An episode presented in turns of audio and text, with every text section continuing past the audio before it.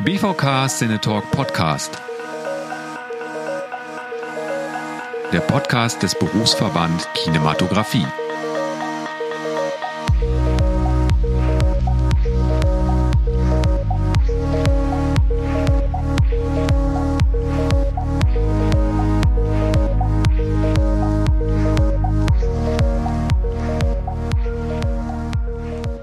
Hallo und herzlich willkommen beim BVK Cinetalk Podcast. Mein Name ist Toni L. Tom, ich bin lichtsetzender Kameramann und treffe in diesem Podcast Kolleginnen und Kollegen aus dem Bereich Kinematografie, aber auch Filmschaffende aus anderen Bereichen der Filmbranche. Im Mittelpunkt des Podcasts steht dabei ein technisches oder inhaltliches Thema, bei dem unser Gast als Experte sein Wissen mit uns teilt und den wir während des Podcasts näher kennenlernen. Vielen Dank für die freundliche Unterstützung von BPM Broadcast und Professional Media in Hamburg, die für diesen Podcast das Audio-Equipment zur Verfügung stellen. In dieser ersten Folge bin ich bei Felix Hüsken zu Gast. Felix ist Kolorist, seit Jahren Mitglied im BVK, bei dem er seit 2022 im Vorstand sitzt. Felix hat als Kolorist bei vielen großen Kino- und Serienproduktionen mitgewirkt, darunter Kinofilme wie Die Schule der magischen Tiere und Je suis Karl oder zum Beispiel die ZDF-Arte-Serie Bad Banks, die Netflix-Serie How to Sell Drugs Online Fast sowie dessen Spin-off Buba. Ich möchte mit Felix heute über HDR, also High Dynamic Range, sprechen und ob es Aspekte gibt, die ein DP am Set bei HDR-Produktion beachten sollte und ob und wie sich die Arbeit im Bereich Color Grading in den letzten Jahren verändert hat. Hallo Felix, schön, dass ich bei dir zu Gast sein darf. Hallo, ja, vielen Dank, äh, dass ich mit dir hier einsteigen kann in diese Podcast-Serie. Wie ist eigentlich dazu gekommen, dass du heute als Kolorist arbeitest. Erzähl uns ein bisschen über deinen Werdegang und ob du schon immer Kolorist werden wolltest. Also ich wusste eigentlich lange gar nicht, dass es diesen Beruf gibt und habe aber trotzdem schon während der Schulzeit gerne so ein bisschen Filmchen gedreht mit äh, Freunden zusammen und habe auch da schon so ein bisschen mal meine Fühler ausgestreckt Richtung Schnitt, Motion Graphics und 3D-Animation. Ähm, alles natürlich auf so einem Hobby-Schüler-Level ähm, wusste aber dann, dass ich irgendwas mit Design am Computer studieren wollte und bin dann an die Uni Bielefeld, habe da einen Bachelor gemacht in Mediengestaltung und Informatik. Und ähm, da hat sich dann rauskristallisiert, dass du diese äh, Video, Bildgestaltung auch am Computer, halt so das ist, was mich total interessiert. Da hatten wir einen tollen Dozenten, Italiener, hieß Fabio Magnifico und der hatte ein über Semester schon ausgebuchtes äh, Seminar, das hieß Vorsicht Dreharbeiten und dort hat er halt ganz viele verschiedene Studierende zusammengebracht und die für das Thema Video und Film begeistert. Und das ist dann so geblieben während des Studiums. Ich habe das auch ein paar Mal machen dürfen, dann dieses Seminar, obwohl man das eigentlich nur einmal wahrscheinlich machen sollte. Ähm, genau, und da war es dann eigentlich klar, ich wollte zum Film. Bin noch so ein bisschen hin und her geschwankt zwischen wirklich Postproduktion oder auch Produktion. Ich fand das am Set auch damals immer sehr spannend, habe mich auch mal in Ludwigsburg danach für Produktion beworben, bin im Nachhinein glücklicherweise abgelehnt worden und ähm, bin dann nach Köln, habe zwei Jahre als ZRL-Assistent gearbeitet ähm, bei Spielfilmproduktionen und bin dann aber sehr schnell wieder zurück in die Postproduktion, habe ein bisschen 3D und Motion Graphics gemacht und dann kam aber der Switch zum Color Grading sehr, sehr schnell, weil das auch beim Compositing und bei 3D immer so das war, was mir am meisten Spaß gemacht hatte. Und da hatte ich dann Glück, bei Farbkult, bei Erhard Giesen und bei Dirk Meyer dann als Junior-Kolorist und Assistent anfangen zu dürfen. Das Interesse für Film hatte ich sozusagen dann zu diesem Berufsbild Kolorist gebracht. Es war ja nicht so eine organische Entwicklung. Was sind denn so die Aspekte, die du an deinem Beruf besonders liebst und ähm, die dann letztendlich dazu äh, geführt haben, dass du da hängen geblieben bist. Du hättest ja einfach ganz viele verschiedene Abbiegungen nehmen können und irgendwo anders in der Filmbranche landen können. Genau, das stimmt. Ne? Das sieht man auch immer wieder, dass auch viel so geswitcht wird ähm, in den Gewerken. Ich fand es toll, vor allem nach dieser 3D Motion Graphics Zeit, dass man beim Color Grading eigentlich immer in Echtzeit arbeitet. Das heißt, das, was ich korrigiere, sehe ich auch direkt in Echtzeit in dem Film. Also ich kann immer wieder Play drücken und es spielt ab. Und in der 3D-Phase war es halt so, da wurde halt was äh, gestaltet oder beleuchtet oder so im 3D-Raum. Da ging es für Tage in die Renderfarm, da hat es der Kunde gesehen, hat der Feedback gegeben, hat man es wieder geändert und so weiter. Und beim Color Grading sitzt du halt wirklich mit einer Entscheiderin oder einem Entscheider neben dir im Raum und machst in Echtzeit letztendlich diese Farben Und ähm, wenn der Kunde den Himmel blauer haben möchte, dann dauert das ein paar Sekunden oft nur, dann ist der blauer und dann geht man weiter und hat was entschieden. Und dadurch ist es auch eine sehr enge Zusammenarbeit mit einem kleinen Team. Wir sind ja meistens dann nur so zu zwei, zu dritt oder zu viert in der Grading Suite. Ähm, das mag ich auch sehr gerne, dass man eben in so einer kleinen Konstellation Entscheidungen trifft. Und dazu ist es eben auch noch eine sehr kreative Arbeit, aber auch sehr technisch. Und das, diese Balance, die fand ich halt immer sehr attraktiv. Und das mag ich am Grading halt auch. Die Zusammenarbeit ist ja nicht immer gleich, ne? Manchmal, manchmal sitzt man da alleine in der Suite und ähm, manchmal ist der DP dabei. Es gibt ähm, bestimmt auch Projekte, wo der Regisseur mal dazu kommt. Was ist so dein präferierter Workflow in der Zusammenarbeit mit DPs? Genau, da gibt es in der Tat ganz viele unterschiedliche Herangehensweisen. Das, was ich jetzt schon seit Jahren versuche, immer wieder zu pushen, was auch meiner Meinung nach immer gut funktioniert hat, war, dass man vor Drehbeginn schon zusammenkommt ähm, und auf Basis von aussagekräftigen Testaufnahmen dann den Look entwickelt. Dann wird gedreht. Am Set gibt es einen oder eine gute DIT oder eine On-Set-Koloristin, die dann eben diesen Look von mir bekommt und dann äh, für die Muster weiter ähm, anwendet. Und dann gibt es diese offenen Grades, also nicht eingebackenes Material, sondern einfach als Metadaten zurück in das Final Grading. Und da sitze ich dann wieder mit DOP und gegebenenfalls auch Regie zusammen und äh, verfeinern dann das. Und ähm, in dem Workflow nimmt es mir natürlich dieses Strecke machen erstmal ein bisschen ab, weil das am Set schon geschehen ist. Man schmeißt also nicht direkt erstmal alles weg und fängt von vorne an. Ähm, das irritiert dann auch nicht Produktion und so weiter, die den Look ja schon kennen und dann denken, was macht ihr denn jetzt in den letzten paar Tagen von dieser Produktion? Aber wir haben trotzdem die Flexibilität, auch das machen zu können. Ne? Also wir haben entweder ne, das Grading vom Set oder wir fangen von vorne an. Das machen wir manchmal auch einfach szenenweise, dass wir was wegschmeißen oder justieren. Und so kann man dann sehr schnell auch in die Feinarbeiten einsteigen und das Produkt einfach noch besser machen, als wenn man jetzt wirklich von Null anfängt, wieder beim Final Grading. Das geht auch. In dem Fall würde ich mich auch vorher mit einem DOP dann treffen, ähm, erstmal den Look designen und dann gibt er oder sie mir vielleicht ähm, ein paar Tage, um dann die Strecke zu machen, einmal durch den Film durchzugehen und ab dann treffen wir uns dann wieder und äh, machen die Feinarbeiten zusammen. Weil meistens muss die Person dann nicht neben mir sitzen, wenn ich einfach nur durch 1600 Shots durchgehe und immer Copy und Paste mache und ein bisschen matche und so weiter. Ne? Ähm, das geht alles, aber ich finde, direkt schon vor der Produktionsphase involviert zu sein, eigentlich das Effizienteste, weil man dann sich vorher schon auf eine Vision einigt und die dann auch während des Drehprozesses ausarbeiten kann und nicht am Schluss erst überlegen muss, okay, wie genau machen wir es denn jetzt eigentlich mit der Farbkorrektur? Ist das schwierig, den Produktionen zu vermitteln? Äh, Gibt es da genügend Argumente, dass du möglichst früh in diesen ganzen Prozess eingebunden wirst? Also das muss man den Leuten schon manchmal erklären, warum das interessant oder wichtig sein könnte, so ein Workflow, wo man eben von Anfang an involviert ist.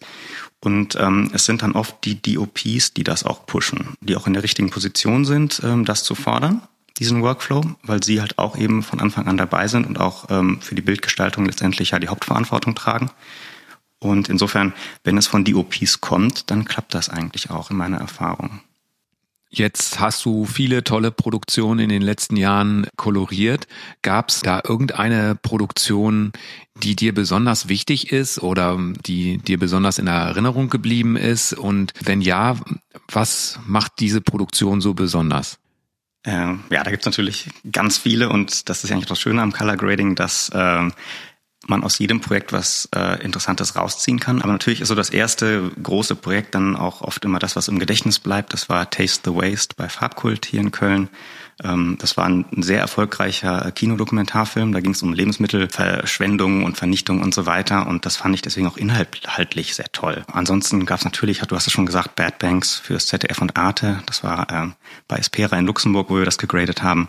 Die OP war Frank Lamm, Regisseur Christian Schwoche. Mit den beiden hatte ich vorher auch schon gearbeitet und war dann sehr glücklich, dass sie mich auf dieses Projekt auch mitgenommen haben, weil das war für mich so ein Moment, da gab es ja auch schon sehr viel Druck von den Streaming-Diensten, auch so High-End-Serien zu produzieren. Und ich fand, das war so in Deutschland so ein Meilenstein, wo man auch dachte, ah, guck mal, das können wir ja auch. Und das können wir hiermit auch mal beweisen. Ne? ZDF und Arte machen mal sowas richtig Cooles. Und es ist nicht irgendwie ein Krimi. Ich habe jetzt nichts gegen Krimis, ne? aber ähm, einfach mal eine Banking-Serie zu machen als Thriller, die so gut funktioniert hat und auch gut angekommen ist, fand ich war was Besonderes. Und natürlich, das hast du auch schon gesagt, How to Sell Drugs Online Fast, äh, BTF-Produktion bei We Fade to Grey gegradet, ähm, war auch klasse, weil das war technisch komplexer. Ich denke, wenn man die Serie kennt mit den vielen Handyscreens, Overlays, VFX und so weiter, kann man sich so ein bisschen vorstellen, was dahinter steckt. Und da hatten wir einfach ein tolles Team bei We Fade to Grey und auch ähm, eine tolle Produktion, die halt auch eine Vision hatten, die wir so in einem Strang so mitverfolgen konnten. Und genau, also ich, man merkt es vielleicht, also ich mag, wenn die Sachen mich inhaltlich ansprechen und ich da vielleicht auch die Zielgruppe zu bin und wenn die Leute halt drumherum auch ähm, gut funktionieren in dem Team, was dann aufgestellt wird. Lass uns über HDR sprechen, das zentrale Thema dieser Podcast-Folge. Wir wollen ein bisschen mehr über HDR oder High Dynamic Range äh, erfahren. Jeder DP kann sich wahrscheinlich unter High Dynamic Range was vorstellen, aber jetzt gerade in Bezug äh, auf Formate und Color Grading ist es ein Standard. Und vielleicht kannst du uns ein bisschen erklären, was es mit HDR eigentlich auf sich hat. Sehr gerne. Und da sagst du auch schon das allererste, dass man sich als DP da was darunter vorstellen kann. Und das führt manchmal auch zu Missverständnissen, weil wir reden jetzt von dem HDR, was wir jetzt besprechen, ähm, definitiv nur von HDR-Display-Technologie. Es geht nicht um HDR-Akquise, wie man das vielleicht von der Red-Kamera kennt, im HDR-X-Modus oder auch aus der Fotografie, wo es dann so Doppel- oder Mehrfachbelichtungen gibt, um noch mehr Dynamic Range zu capturen sondern wir reden jetzt wirklich nur über die Display-Technologie, also um Bildschirme oder zum gewissen Grad auch Projektoren, die eben einen höheren Kontrastumfang, eine höhere Dynamic Range wiedergeben können. Bisher, wenn man jetzt von einem Fernseh, ähm, einer Fernsehproduktion ausgeht, äh, graden wir in dem Rec 709 ähm, Format äh, und das ist ja spezifiziert äh, von 0 bis 100 Candela pro Quadratmeter. Also auf der Display-Seite ist das die Dynamic Range, die wir haben und HDR erlaubt uns jetzt 1000 Nits, 1000 Candela pro, pro Quadratmeter oder auch mehr wiederzugeben und dazu eben auch noch einen größeren Farbraum, also gesättigtere Farben. Und das bedeutet aber auch, dass wir es erstmal gar nicht so schwer haben in der Akquise-Seite, weil da haben wir eh schon High Dynamic Range seit vielen Jahren. Also auch Analogfilm negativ bietet schon genug High Dynamic Range, um ordentlich das auch wiederzugeben mit einer modernen Display-Technologie. Du hast ja schon gesagt, es gibt da Standards beim HDR, High Dynamic Range. Und da haben wir ein sogenanntes HDR10-Format, dann gibt es HLG und Dolby Vision. Grundsätzlich sei erstmal gesagt, dass ein HDR-Bild bei 1000 Candela pro Quadratmeter erstmal überall gleich aussieht, wenn das richtig gemastert wurde. Da ist es egal, ob mein Monitor HLG, HDR10 oder Dolby Vision zeigt. Das heißt, die Qualität ist erstmal dieselbe. Und ähm, dann ist nur die Frage, okay, wie kommen wir von diesem HDR-Bild auch auf eine kompatible Version für SDR, also für Rec 709. Wir haben immer noch ganz viele Geräte natürlich am Markt, die nur Rec 709 SDR, Standard Dynamic Range, zeigen können. Und diesen Switch müssen wir natürlich irgendwie hinkriegen. Da bietet Dolby Vision zum Beispiel einen sehr guten Workflow. Bei HDR10 ist das nochmal was anderes und HLG ist irgendwie so ein Zwischending, wo sich bei solchen Sachen auch teilweise noch Gedanken gemacht wurden. Ähm, aber prinzipiell braucht man erstmal Konvertierung natürlich für alles. Ähm, es gibt aber jetzt so erstmal kein richtig oder falsch oder kein besser oder schlechter. Es ist eher so eine Abwägung, ähm, was der Kunde, also die TV-Anstalt oder der Streamer möchte, weil das eher mit deren interner Pipeline zu tun hat.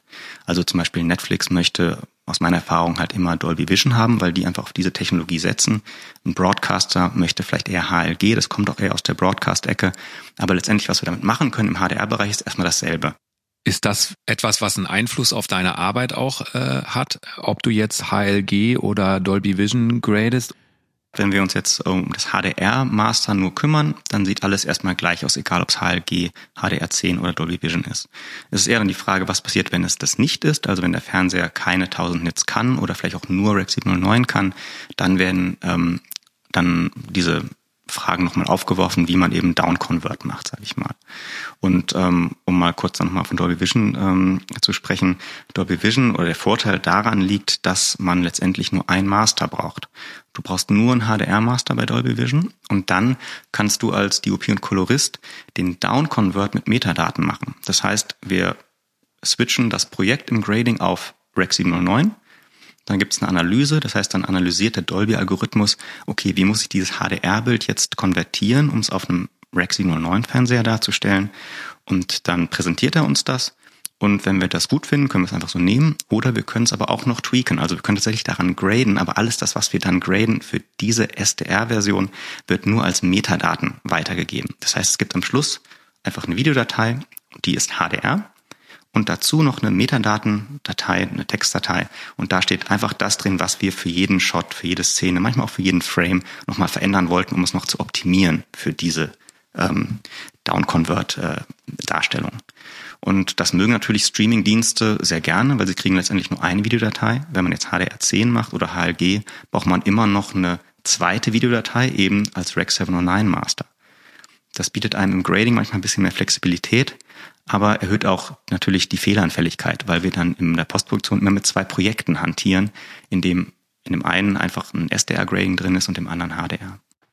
Du hast jetzt immer von 100 Candela respektive 1000 Candela äh, gesprochen. Das hört sich nach einem wahnsinnigen Sprung an. Das ist das Zehnfache. Kannst du uns da vielleicht ein bisschen ähm, das vereinfacht nochmal erklären, wie man sich den Unterschied vorstellen muss zwischen SDR und HDR? Wie viel mehr Möglichkeiten gibt es bei HDR? Ich glaube, da müssen wir gar nicht so technisch rangehen. Ähm, ein ganz einfaches Beispiel ist, man hat eine Innenszene, die ist eingeleuchtet, es sitzen zwei Leute am Tisch, wie wir beide jetzt hier, und es gibt ein Fenster im Raum nach draußen.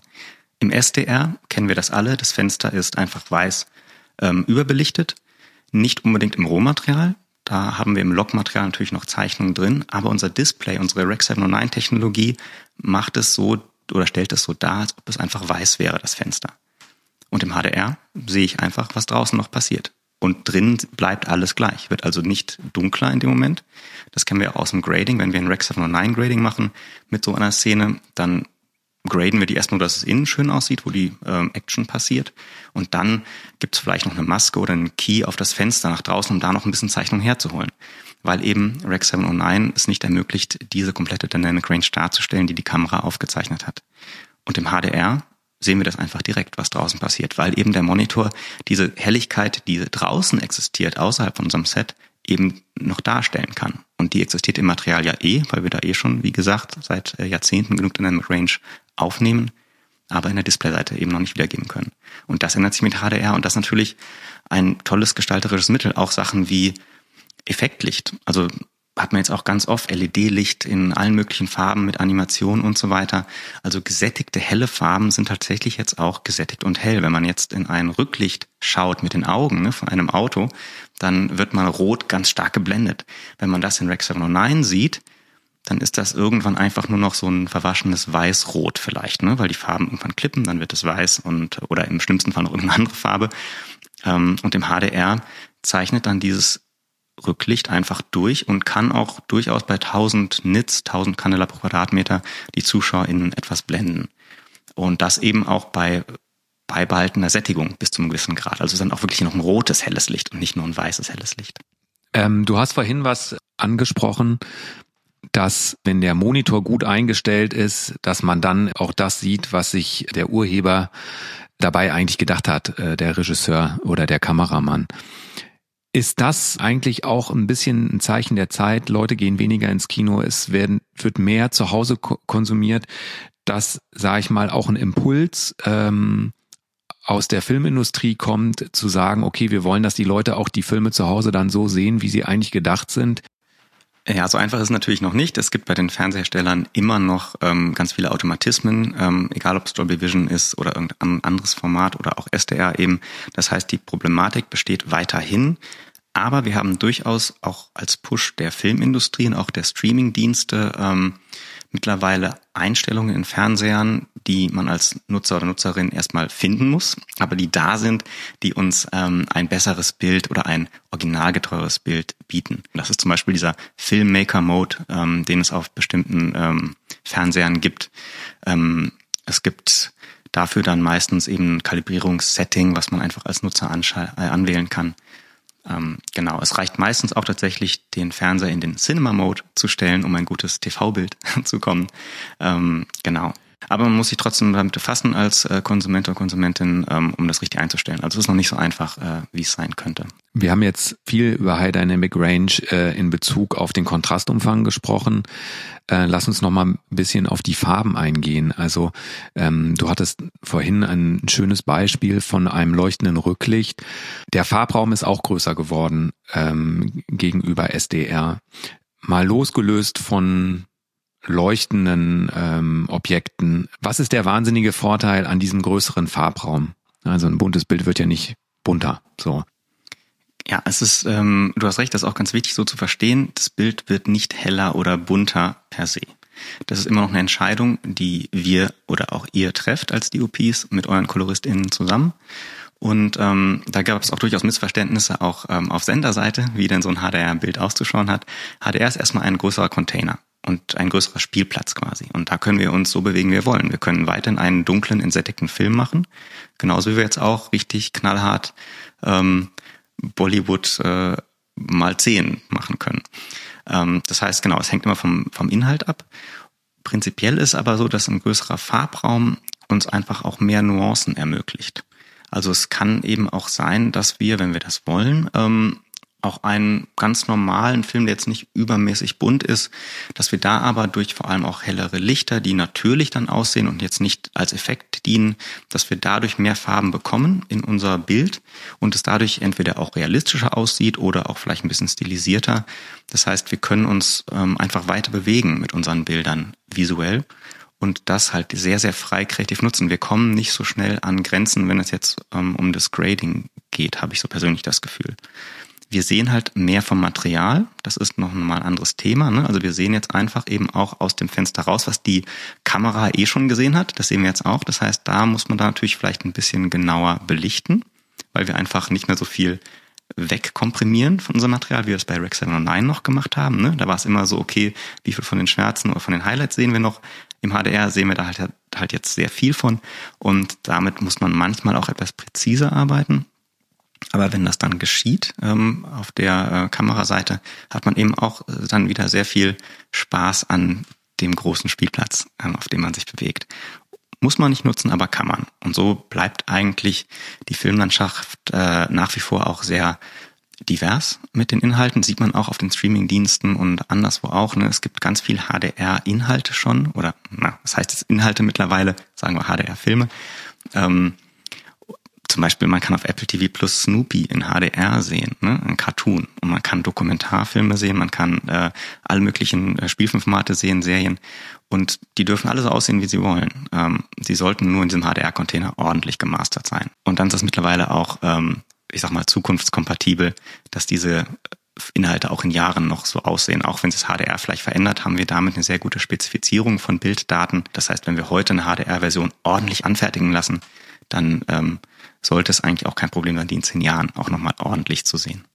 Das heißt aber ja auch, dass bestimmte SDR Produktionen oder Produktionen, die zum Beispiel auf 35 gedreht worden sind und in SDR gemastert worden sind, dass die auch von der Theorie her äh, gut in ein HDR-Format überführbar sind mit einem erneuten Color Grading, wo man dann möglicherweise eben was rauskitzeln kann, was der Kinokopie eher näher kommt als dem VHS oder DVD oder Blu-ray-Material. Genau, das ist äh, möglich generell. Ne? Ähm, und wir können sogar auch über das, was die Kinokopie uns bot, hinausgehen, wenn wir das wollen. Digitalisierung ähm, ist ein wichtiges Thema. Da möchte ich jetzt auch gerade mal kurz auf das Committee Digitalisierung des BVK nochmal kurz hinweisen, die sich mit diesen Fragen eben auch beschäftigen, weil klar, wenn jetzt ein Film remastert wird von vor 20 Jahren, von dem aktuell nur analoge Kinokopien existieren, ist natürlich die Frage, wer remastert den denn? Ist der oder die DOP da noch dran beteiligt? Ähm, welche Firma macht das? Welche KoloristInnen machen das und so weiter? Ne? Und wir haben mit HDR natürlich einen Riesenspielplatz. Und wir haben nicht unbedingt eine gute Referenz bei solchen Remaster-Projekten. Ne? Wir wissen vielleicht heutzutage gar nicht mehr, wie sahen die denn exakt aus im Kino damals. Ähm, haben vielleicht nur irgendwie eine schlechte DVD-Abtastung oder so. Und dann kann man natürlich so ein Werk auch durchaus negativ ähm, verändern. Auch wenn es vielleicht erstmal toll und poppig und bunt aussieht, aber dann sieht das irgendwer, der damals beteiligt war und sagt, oh, aber wir haben das eigentlich als dunkel und entsättigt gedreht damals. Ne? Warum ist es denn jetzt so bunt? Insofern, das ist ein wichtiges Thema, das äh, wird auch immer wichtiger und äh, ich bin sehr froh, dass wir da im BVK ein aktives Committee haben, was sich mit diesen Themen beschäftigt, was auch berät. Lass uns doch vielleicht noch mal ein äh, Beispiel rausnehmen und was du in HDR gegradet hast. Ähm, du hast für Netflix das How to Sell Drugs Online Fast Spin-off äh, Buba gegradet. Ähm, und ich finde, das ist ein ganz interessantes Beispiel, weil ihr versucht habt, oder so habe ich es zumindest gesehen, einen sehr analogen Look herzustellen. Vielleicht kannst du erzählen, äh, wie der Weg dahin war, zu dem Look, den ihr da ähm, gegradet habt und ähm, ob du jetzt anhand von diesem Projekt das Gefühl hast, ihr habt äh, alles ausgeschöpft, was da an Möglichkeiten da war, oder sogar die Entscheidung getroffen, das sind unsere Möglichkeiten und wir grenzen die wieder an der einen oder anderen Stelle ein. Äh, das ist in der Tat auch ein ganz gutes Beispiel. Also prinzipiell der Look, äh, genau, wir haben viel Filmgrain, ne? wir haben bestimmte Farben, die wir zusammenfassen. Wir sind auch nicht durchgehend jetzt maximal hell, das wollen wir beim HDR, finde ich persönlich eh nicht sein. Wir, sollen, wir wollen nicht alles auf 1000 Nits hochziehen als Maximalhelligkeitswert, weil wir dann ja keinen Spielraum mehr haben für irgendwelche Effekte. Und ähm, das war bei Buba auch so. Wir haben letztendlich, und so mag das eigentlich auch im Look-Design für HDR, ähm, man fängt einfach mal an zu graden. Man versucht diesen Look zu designen, irgendwie zu definieren man guckt erstmal gar nicht auf die Messgeräte, wo landen wir technisch eigentlich. Wir machen einfach nur mal mit den Augen kreative Arbeit und dem Grading-Tool. Und äh, dann, wenn man sich so über ein paar Szenen oder Shots so ein bisschen eingegroovt hat und merkt, ah, diese Richtung funktioniert, dann schaue ich mir die Messgeräte eigentlich immer an und gucke, wo sind wir denn gelandet? Wo ist unser hellster Punkt? Der ist vielleicht bei 1000 Nits, bei irgendwelchen Glanzlichtern oder Selbstleuchtern. Oder der ist vielleicht auch nur bei 300 Nits vielleicht ist auch bei 100 Netz, ne? Also es hängt immer vom Inhalt ab, ne? Und von der kreativen Idee, die man verfolgt. Und dann kann man aber anhand der technischen Messwerte auf dem Waveformer zum Beispiel oder dem Vectorscope nochmal ausprobieren, okay, wie ist es denn, wenn wir noch 10% mehr geben? Oder vielleicht auch 10% weniger. Vielleicht ist es manchmal auch gut noch, ne? Wo ist unser Schwarzwert? Können wir den hoch oder runter setzen? Buba hat auch einen etwas angehobenen Schwarzwert zum Beispiel, der erlaubt natürlich einen starken Kontrast in den Mitteltönen, aber macht es eben nicht ganz so digital kontrastig, ne, weil wir halt eben nicht bis null schwarz runtergehen. Finde ich auch eine interessante Option, vor allem eben auch im HDR-Bereich, wo wir eh schon so viel Dynamic Range haben. Und bei Buba, ich weiß nicht mehr ganz genau, haben wir uns ähm, irgendwann so eingenordet, ich glaube so um die 400, 500 Nits und wussten ja aber auch, dass es auch später eine Szene gibt, ich spoilere jetzt mal nicht so viel, wo ein sehr helles Licht auftaucht, sage ich mal. Und ähm, da ist natürlich HDR dann toll, wenn wir einfach einen Look haben, der auch hell sein kann, aber wir haben immer noch viel Spielraum eben für ein Effektlicht. Und dieses für die ProtagonistInnen auch sehr ähm, unerwartete Effektlicht im Film haben wir halt dann eben auch auf 1000 Nits hochgezogen. Das ist auch wirklich die ZuschauerInnen genauso überrascht, und genauso blendet wie unsere Protagonistinnen. Und ich finde, da bietet halt HDR auch einen ganz tollen Mehrwert, dass wir eben damit spielen können. Also wenn ich jetzt ein 1000 Nit vollflächiges Bild mal auf diesen Monitor werfe und man das in einer, man sagt, äh, dim Environment, äh, also in einem, in einem nicht so hellen Umgebungslicht sieht, dann blendet das wirklich. Also dann macht das Auge wirklich zu und es kann, je nachdem, wie nah ich am Fernseher sitze, auch durchaus mal ein bisschen schmerzhaft werden. Jetzt nicht schlimm, ne? aber es ist so ein bisschen das Chili in der Suppe, sage ich mal. Aber wir müssen eben auch nicht so dunkel sein wie bei einer Kinoproduktion vielleicht, wo man die Leute auch blenden konnte. Aber da musste man vorher manchmal auch ein bisschen dunkler dann erstmal graden und dann musste man ganz hell werden. Dann war es aber noch nicht so hell, dass es wirklich weh tut. Und wir haben jetzt echt viel Möglichkeit im HDR solche Effekte zu nutzen. Und da finde ich es einfach nur wichtig, die auch so inhaltlich motiviert zu nutzen und das nicht einfach nur zu irgendeinem so Gimmick zu machen. Und das war bei Buba eben dieses überraschende Licht für die Leute in der Story. Und das ist jetzt auch hoffentlich etwas überraschend für die ZuschauerInnen zu Hause im Wohnzimmer, wenn die einen guten HDR-Fernseher haben. Ich finde, es ist ein schönes Beispiel, was auch zeigt, dass es so bei technischen Möglichkeiten nicht unbedingt zwingend immer nur darum geht, äh, die Möglichkeiten auch zu 100 Prozent auszureizen, sondern sich innerhalb dieser Parameter zu bewegen. Und mein Gedanke war tatsächlich irgendwie, ich, wenn man jetzt so über äh, High Dynamic Range äh, spricht, dann denkt man eben nicht als allererstes äh, an Filmkorn oder an so einen analogen Look. Genau, weil wenn die Leute hören, ist es heller, ist mehr Kontrast, denken die gleich wieder, oh, das klingt nach ähm, der Standardeinstellung beim Fernseher. genau, ne, mit so Automatismen, wo alles viel zu hart ist, viel zu bunt ist und so weiter. Aber das liegt tatsächlich einfach komplett in unserer Kontrolle. Also das können wir gestalten, wie wir wollen. Es gibt Leute, die mögen helleres HDR, die mögen dunkleres HDR, also ne, auf der kreativen Seite bei DOPs und bei KoloristInnen auch. Ähm, und genau, insofern hatte ich ja schon gesagt, also die Bildwelten bleiben weiter so divers, wie wir sie kennen und wir können jetzt aber sogar noch einen Schritt weiter gehen. Ähm, und das ist ganz wichtig, auch in der Kommunikation mit äh, ProduzentInnen, mit Sendern und so weiter, ähm, dass man da auch als DOP, als Kolorist, Koloristin ähm, die Gestaltungshoheit behält. Das ist ganz wichtig. Es gibt schon Stimmen, ähm, die sagen, HDR muss einen visuellen Mehrwert bieten, der einfach bedeutet, macht's heller, macht's bunter als die SDR-Fassung. Das heißt, man hat dann eventuell zwei komplett anders aussehende Filme, ne, vom Look oder halt von dem Gefühl. Und da wollen wir natürlich nicht hin. Und das ist auch ähm, ein Thema, mit dem sich die BVK HDR-Gruppe, also das HDR-Committee, beschäftigt seit Jahren schon, dass wir schauen, dass wir wirklich gestalten dürfen, wie wir das möchten, wie es zur Geschichte passt, wie das auch immer so war im Rec 709 ja eigentlich auch oder im Kino und dass wir uns nicht ähm, von oben auferlegen lassen, wie hell oder wie technisch wir aussehen müssen. Hm. Ich denke auch, es ist halt ein, ein, ein Container, ein, ein Rahmen, eine Spielwiese, die Grenzen hat, in der man sich bewegen kann. Es gibt ja auch Beispiele, die sehr technisch und glatt das ausnutzen, wo es dann sehr gut passt. Jetzt gibt es in größeren Abständen immer wieder technische Umweltprozesse ähm, und jetzt so ein Schritt von SDR zu HDR ist in deinem Beruf so ein Umweltprozess. Ähm, was denkst du denn, wie sich dein Beruf verändert hat? Oder hat das einen sehr großen Einfluss auf deinen Beruf? Ich finde schon, ja. Also dadurch, dass diese HDR-Technologie eine Display-Technologie ist, kam sie zuerst auch in der Postproduktion an. Das heißt, wir mussten in der Postproduktion sehr schnell Workflows finden, die uns ermöglichen, diesen Spielraum auch zu bedienen.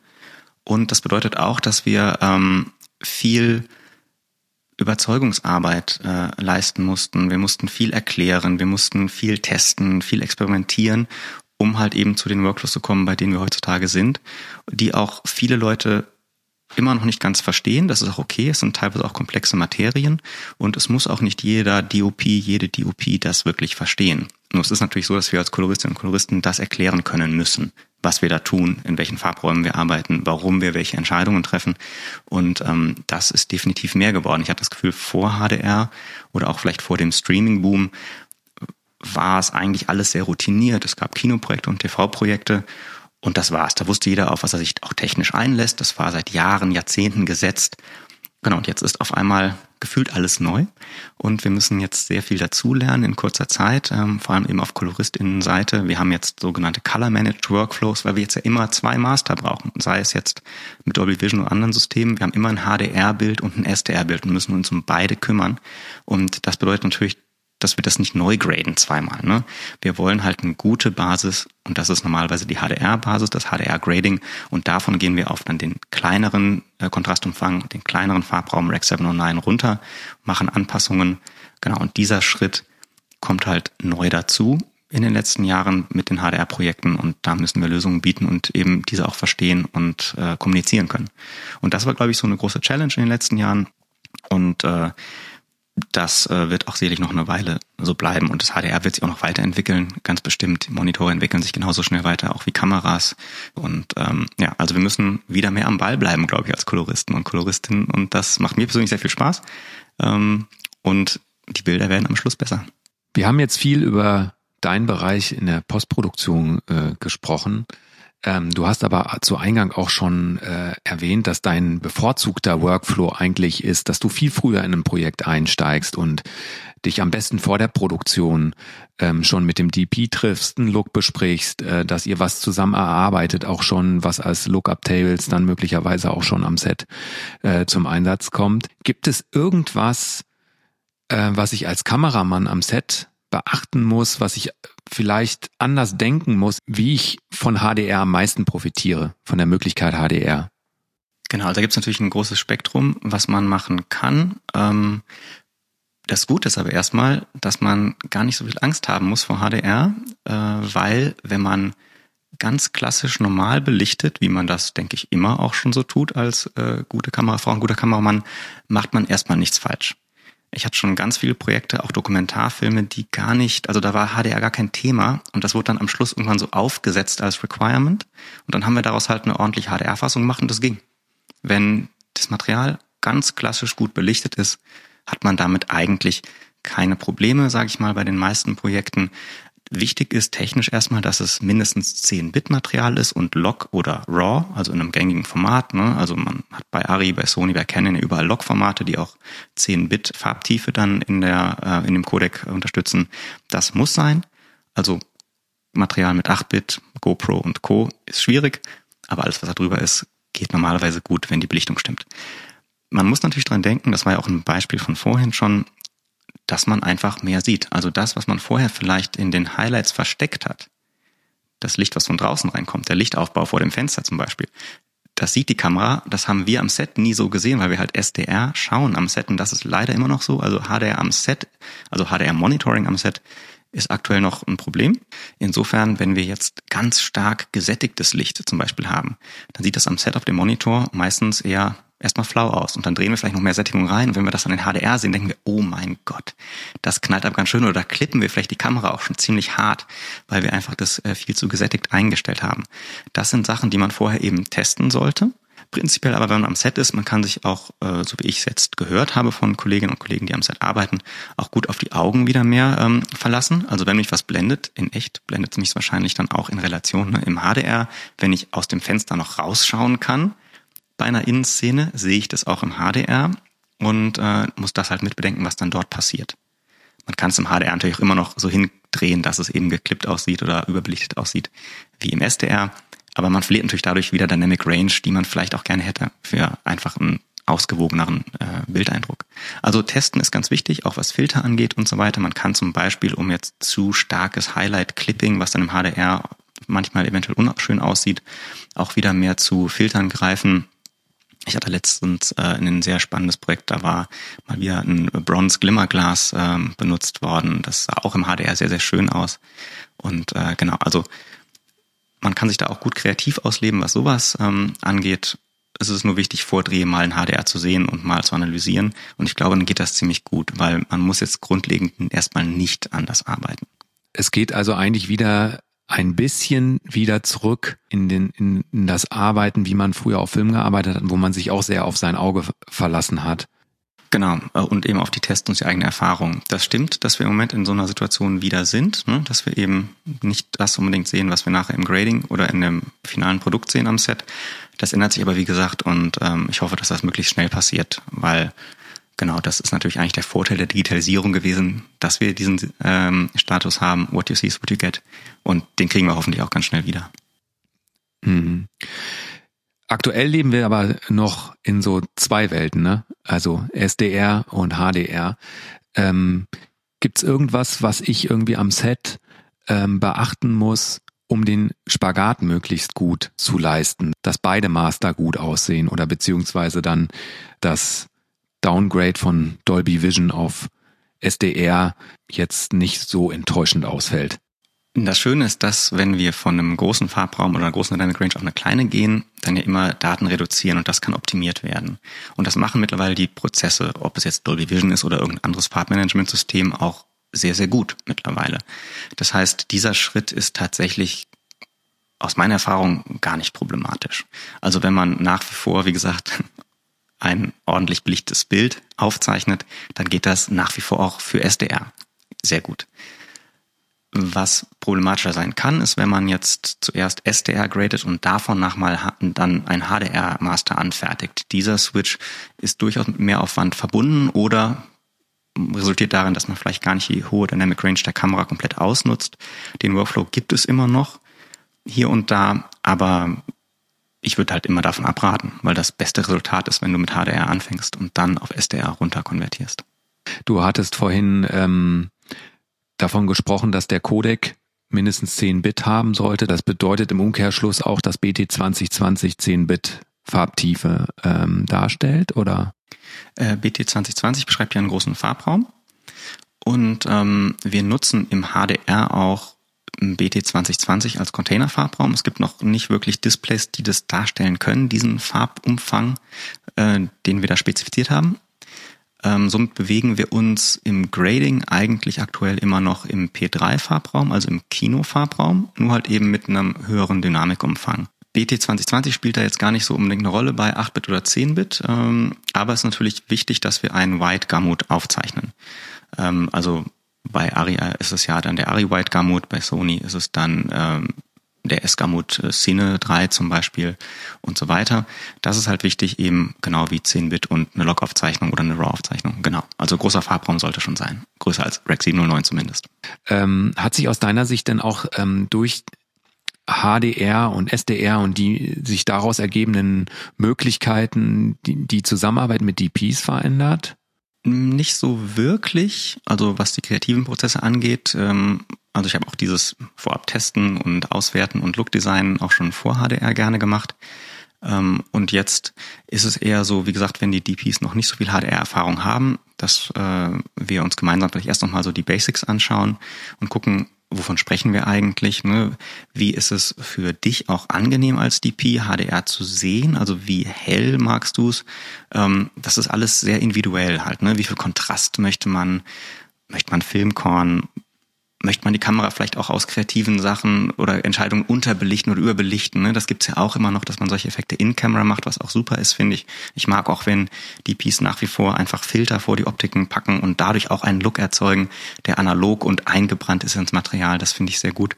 Und ähm, da gibt uns HDR natürlich Einsatzmöglichkeiten, manchmal hier und da aber auch ein paar kleine Stolperfallen, die muss man vorher ausmerzen und ähm, das ist aber tatsächlich gar nicht so kompliziert. Insofern ist die Zusammenarbeit eigentlich nach wie vor normal, würde ich sagen, eigentlich so und ganz smooth. Also das, das definiert ja eine gute Zusammenarbeit, ne? Das, das viel Kommunikation, dass man ähm, den Koloristen möglichst früh äh, in den Workflow einbindet, äh, im Optimalfall bevor man den ersten Drehtag hat und ähm, seine Vision sozusagen teilt und dann äh, gemeinsam eben auch nochmal auf neue Ideen kommt. Da gebe ich dir total recht. Genauso wie sich in der Postproduktion die Räder weiterdrehen und die technische äh, Entwicklung weitergeht, so ist es natürlich auch bei der Aufnahmetechnik. Du hast ja vorhin schon so ein bisschen angedeutet, dass auch der High Dynamic Range Postproduktions-Workflow gar nicht alles das ausschöpft, was aktuelle Kamerasysteme können. Gibt es da so Erfahrungswerte, dass du sagst, dass das galoppiert so ein bisschen davon? Also ich denke da jetzt so an die Alexa 35, die ja zumindest was äh, den Dynamikumfang hat, äh, doch sehr beeindruckend ist. Ich glaube nicht, dass die Kameratechnik jetzt davon galoppiert und es ist jetzt auch nicht so, dass der Postproduktions-Workflow jetzt ähm, nicht das ausschöpft, was die Kamera uns bietet. Das bleibt nach wie vor der Fall. Ne? Wir haben die Kamera-Rohdaten oder die Logdaten und können damit ganz flexibel arbeiten. Klar sieht die Kamera eigentlich immer noch mehr als das, was uns das HDR gibt. Aber das ist ja auch gar nicht so schlecht. Eigentlich ist immer gut, wenn ne, die Akquise-Seite eben ein bisschen mehr kann ähm, als dann die Display-Seite, haben wir eben schon gesagt. Und wir wollen immer vom, Große, vom Großen ins Kleine gehen. Ähm, insofern, ich bin sehr gespannt, was die Alexa 35 äh, so an Performance bietet im HDR-Bereich. Auch die Color Science wurde ja von Ari überarbeitet ähm, und nähert sich tatsächlich aber auch dann Post-Pro-Prozessen wie Aces und so weiter an. Und das ist eigentlich sehr erfreulich, dass da diese Kameras auch eben nicht nur an die Set-Tauglichkeit denken, sondern eben auch mehr und mehr an diese Postproduktion, wo wir jetzt eben in dieser Welt leben, wo wir mehrere Formate brauchen und so weiter. Ich muss dazu sagen, ich habe auch schon von der Sony FS7 Mark I HDR, ähm, also ein HDR-Projekt gehabt und es war wirklich Rock'n'Roll und es war einfach eine gute Person hinter der Kamera und davon hängt das nach wie vor ab. Und dann braucht man jetzt auch nicht immer das Nonplusultra. Also HDR geht ja mittlerweile auch schon mit Smartphones, ne? Und das ist auch ein taugliches HDR für den Anwendungsbereich. Und wenn wir jetzt Kino machen oder High-End-Serie, klar, brauchen wir da mehr Qualität. Aber die HDR-Fähigkeit von Kameras ist einfach da, seit Jahren schon. Und wie gesagt, auch beim 35mm Film. Jetzt hast du es angesprochen, 35 Millimeter Film. Das ist ja eigentlich auch ein spannendes Feld, weil das ja sowohl das Jetzt, die Zukunft und die Vergangenheit inkludiert äh, in Bezug auf Grading. Und da hatten wir vorhin schon mal einen kleinen Ausflug gemacht. Also HDR ist halt eben auch eine Chance, äh, Filme auf ein Display zu bringen, und eine ähnliche Erfahrung äh, zu generieren, wie die Leute in den 80ern in den Kinos hatten, sage ich jetzt mal so, oder sogar besser. Genau, also prinzipiell äh, es stimmt. Ich habe auch den Eindruck, dass wir mit dem mit der digitalen Technik mittlerweile viel präziser sind bei der Bildakquise, als das Film kann. Natürlich hat Film einen gewissen Charme, das ich glaube versteht jeder, weiß auch jeder. Aber durch die Präzision digitalen Kameras können wir eben auch wieder, ich sag mal, einen Schritt runtergehen und das Bild ein bisschen weniger digital graden dann. Das ist ja alles möglich. Trotzdem, es stimmt voll und ganz, wir können mit Film auch HDR mastern. Das geht auch meiner Erfahrung nach problemlos. Also man kann tatsächlich dann den Analogfilm auch einfach so behandeln in der Postproduktion nach den Scans wie ein digitales Signal im HDR-Workflow. Das geht auch mit ACES und mit anderen Color Management Systemen. Und genau, insofern ist man da sehr flexibel heutzutage. Mal als kleiner Blick in die Zukunft. Ähm, irgendwann werden ja wahrscheinlich alle Produktionen in HDR gemastert werden. Ne? SDR ist äh, ein Auslaufformat. Wahrscheinlich wird es aber noch viel, viel länger dauern, bis alle SDR-Displays äh, aus den Wohnzimmern verschwunden sind. Ähm, wie wird sich das abbilden? Wie wird das aussehen, wenn es irgendwann nur noch HDR gemasterte Produktionen gibt, die über die Sender oder die Streamingdienste äh, laufen? Wie sieht das dann auf ähm, Geräten aus, die eigentlich nur SDR können? Genau, das wird sehr spannend. Aktuell haben wir in der Tat diese Zwischenwelt, wo beides wichtig ist. Also es ist aktuell eine HDR-Fassung genauso wichtig wie eine SDR-Fassung auch, weil es eben noch so viele SDR-Geräte gibt. Äh, es wird sich in Zukunft natürlich dann ändern, wenn HDR einen größeren Marktanteil hat. HDR ist auch ja, letztendlich ein neuer oder so neue TV-Standards. Das heißt, es ist sehr, sehr sicher, dass die SDR irgendwann ablösen komplett, weil das ist einfach der nächste Schritt nach Rec 709. Und ich denke, wenn das soweit ist, dann muss es natürlich trotzdem aus Kompatibilitätsgründen immer noch eine SDR-Fassung geben. Das wird dann aber wahrscheinlich so sein wie die Airline-Fassung noch vor Jahren, wo man dann noch einen 4 zu 3 Pen and Scan Master machen musste, was damals schon die Koloristinnen und Koloristen oft alleine gemacht haben, weil die DPs gesagt haben, ey, so ein Quatsch interessiert doch keinen, ne? Und mach das mal so, ne? Und ich glaube, das wird dann auch bei den SDR-Fassungen so sein, dass das vielleicht noch nicht mal mehr Menschen machen. Das wird einfach ein Algorithmus machen, wo wir wissen, okay, der generiert gute SDR-Bilder von meinem HDR-Master und dann werden die halt immer noch über einen zweiten Stream oder vielleicht auch dynamisch irgendwie so gesendet, dass die SDR-Endgeräte das dann immer noch sehen können. Ich glaube, das wird dann irgendwann einfach an, an Wichtigkeit verlieren, diese SDR-Fassung, und wir übergeben das irgendwelchen Algorithmen. Ich würde dich jetzt zum Schluss als letzte Frage gerne nochmal fragen, ähm, woran du gerade arbeitest und was dein nächstes Projekt sein wird? Also ich arbeite im Moment an einer Amazon-Serie und dieses Jahr wird dann sehr spannend äh, für mich, weil dann kommt noch Disney und dann nochmal Netflix und dann auch nochmal Paramount. Das heißt, ich bin aktuell total in dieser Streaming-Bubble drin. Das macht auch sehr viel Spaß und ähm, ist natürlich alles HDR und auch HDR First, also zuerst HDR, dann SDR-Conversion. Teilweise mit Dolby Vision, teilweise auch nicht. Insofern, dieses Jahr wird definitiv sehr, sehr HDR und serienlastig bei mir und ähm, das ja, macht eigentlich sehr viel Spaß, weil ich mag es halt auch im Longform, mich eben lange mit so Inhalten zu beschäftigen und dann auch eben enger und lang mit Leuten aus solchen Teams zusammenzuarbeiten, sei es der DOP oder die DOP oder auch die DITs und Online-Editorinnen und Online-Editoren bei Posthäusern, den Postpro-Supervisorinnen und Supervisern und so weiter. Ich finde, da haben wir mittlerweile eine, eine sehr spannende Konstellation an Postproduktionsteams und wenn das gut läuft, ist es halt echt super. Und ja, deswegen da freue ich mich sehr drauf, weil das hoffentlich so dann auch für die zukünftigen Projekte, die ich jetzt dieses Jahr mache, äh, so dann auch sein wird, dass wir tolle Teams haben. Das heißt, bei dir ist es im Prinzip jetzt schon so weit, dass ähm, du eigentlich fast nur noch HDR-Produktionen gradest und nur noch sehr selten mal ein SDR-Projekt dazwischen ist. Genau, also bei diesen Serienformaten ist das natürlich alles äh, HDR.